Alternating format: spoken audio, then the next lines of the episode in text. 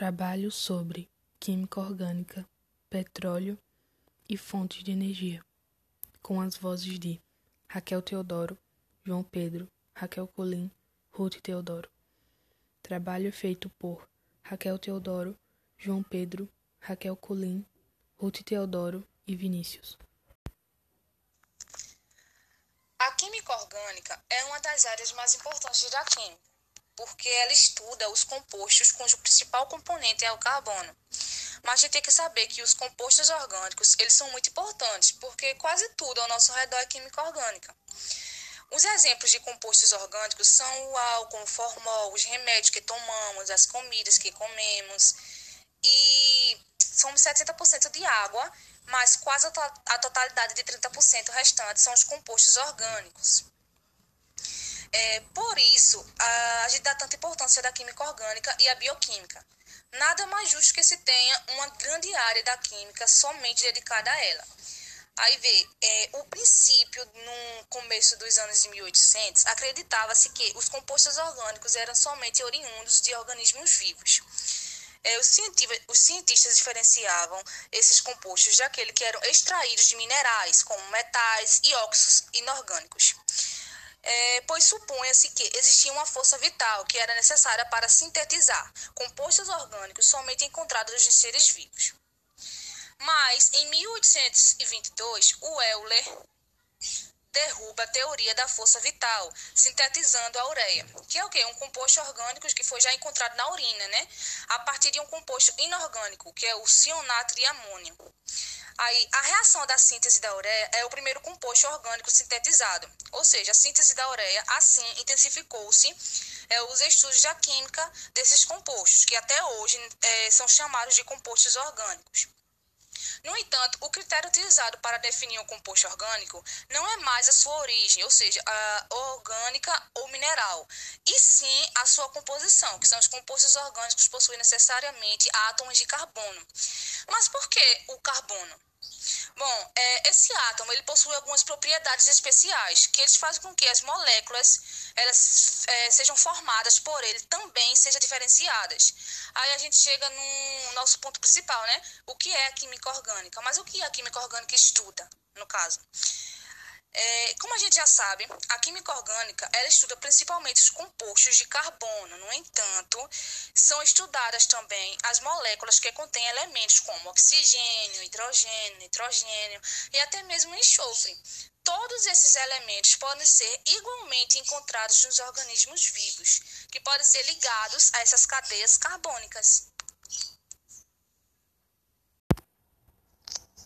O petróleo, também chamado de óleo negro, é constituído por várias substâncias. Basicamente possui duas aplicações, como fonte de combustíveis e como fonte de matérias-primas industriais. Em ambas aplicações, o petróleo bruto precisa passar por processos de separação dos seus componentes. No estudo dos compostos orgânicos é classificado como um hidrocarboneto, sendo constituído por átomos de carbono e hidrogênio. Diversas substâncias utilizadas no nosso dia a dia são derivadas do petróleo, como a gasolina, o diesel, o querosene, óleos lubrificantes, a cera, o asfalto, a nafta, entre outros. A nafta é um dos insumos principais da petroquímica. É transformado nas centrais petroquímicas, principalmente em étano e propeno, insumos importantes na indústria de transformação para a produção de filmes, frascos, potes, embalagens eletrodomésticos, entre outros. E é assim que chegamos no enxofre. A maioria do petróleo é extraído, contém altos teores de enxofre. Podemos até dizer que o petróleo é enxofre puro. Apesar das novas correntes de pensamento sobre a queima do óleo levar à poluição maciça e o efeito estufa, nada tem sido feito de fato para evitar o crescimento de uso dos substratos do petróleo. Todos os anos, milhares de milhões de barris do de petróleo são queimados para alimentar carros e navios. Alguns países usam óleo para produzir energia elétrica, mas tal uso foi diminuindo com o aumento do preço do barril. As vantagens de ter o petróleo não necessita de muita mão de obra, matéria-prima como mais de 300 produtos. Facilidade de armazenamento e transporte. Também, o, petróleo tem uma das mais altas densidades de energia, o que significa que uma pequena quantidade de óleo pode produzir uma grande quantidade de energia. Isso o torna muito útil e é a escolha perfeita para o uso como um combustível em automóveis. Também, o petróleo é amplamente distribuído em quase todas as partes do mundo. Também existe uma infraestrutura para o transporte como outros lugares através de navios, oleodutos e navios petroleiros. Isso significa que o óleo está disponível em todo o mundo, ao contrário da energia solar e eólica. O óleo pode produzir energia alta e altamente confiável. Motores de óleo são uma tecnologia, tecnologia madura e altamente confiável para trabalhar. Mas também existem desvantagens.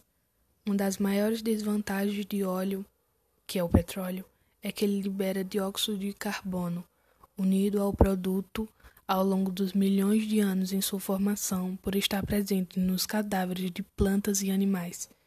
Isso transfere o carbono da Terra ao meio ambiente, levando ao efeito do aquecimento global. Tratados globais falharam em colocar esse assunto em pauta, embora cada país tente diminuir a poluição de alguma forma. O petróleo emite substâncias nocivas às plantas e diversas formas de vida na Terra como o dióxido de enxofre, que causa riscos à saúde entre a população circundante e a conhecida e terrível chuva ácida. O uso de equipamento moderno reduziu a emissão dessas substâncias nocivas, mas ainda há muito prejudicial para os seres humanos.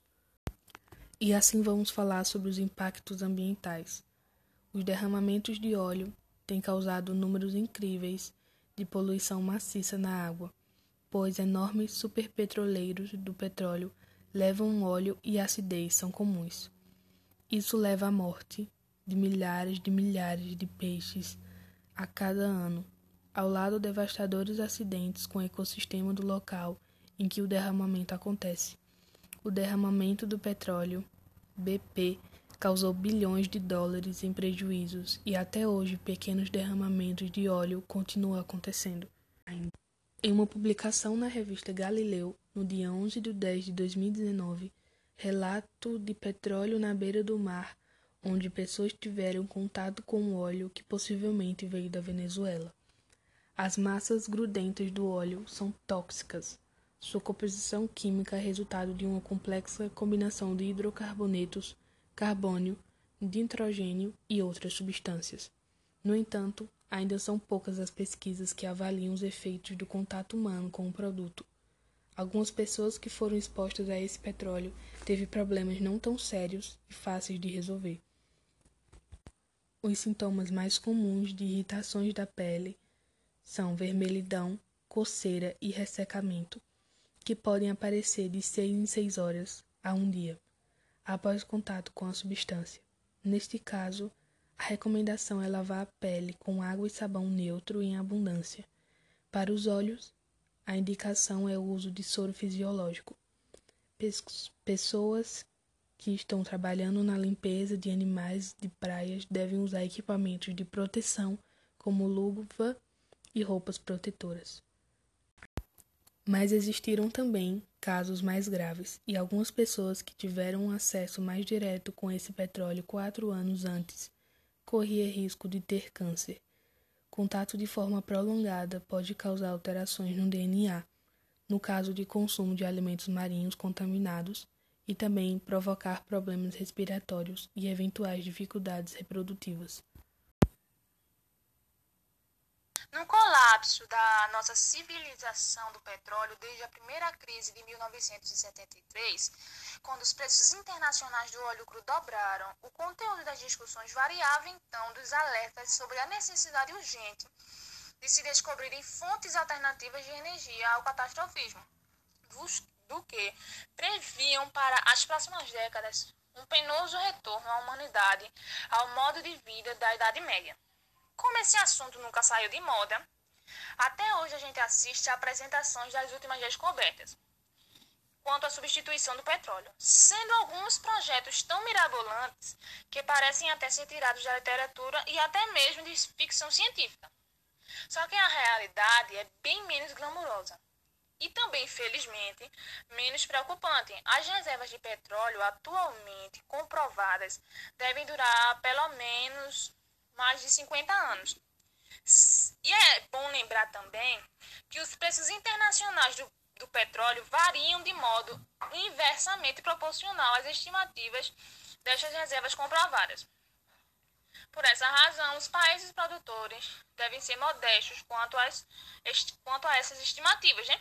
Além disso, o planeta é grande o bastante para que sempre seja possível a descoberta de novas grandes jacidas, que podem aliar o esgotamento dos poços para o próximo século ou mesmo além. Para a decepção dos que alimentam a esperança de comprar um automóvel e tal, que é movido pela antigravidade ou coisa parecida, as soluções mais viáveis para a substituição do petróleo já está disponível e a maioria delas é, já é conhecida há mais de 50 anos.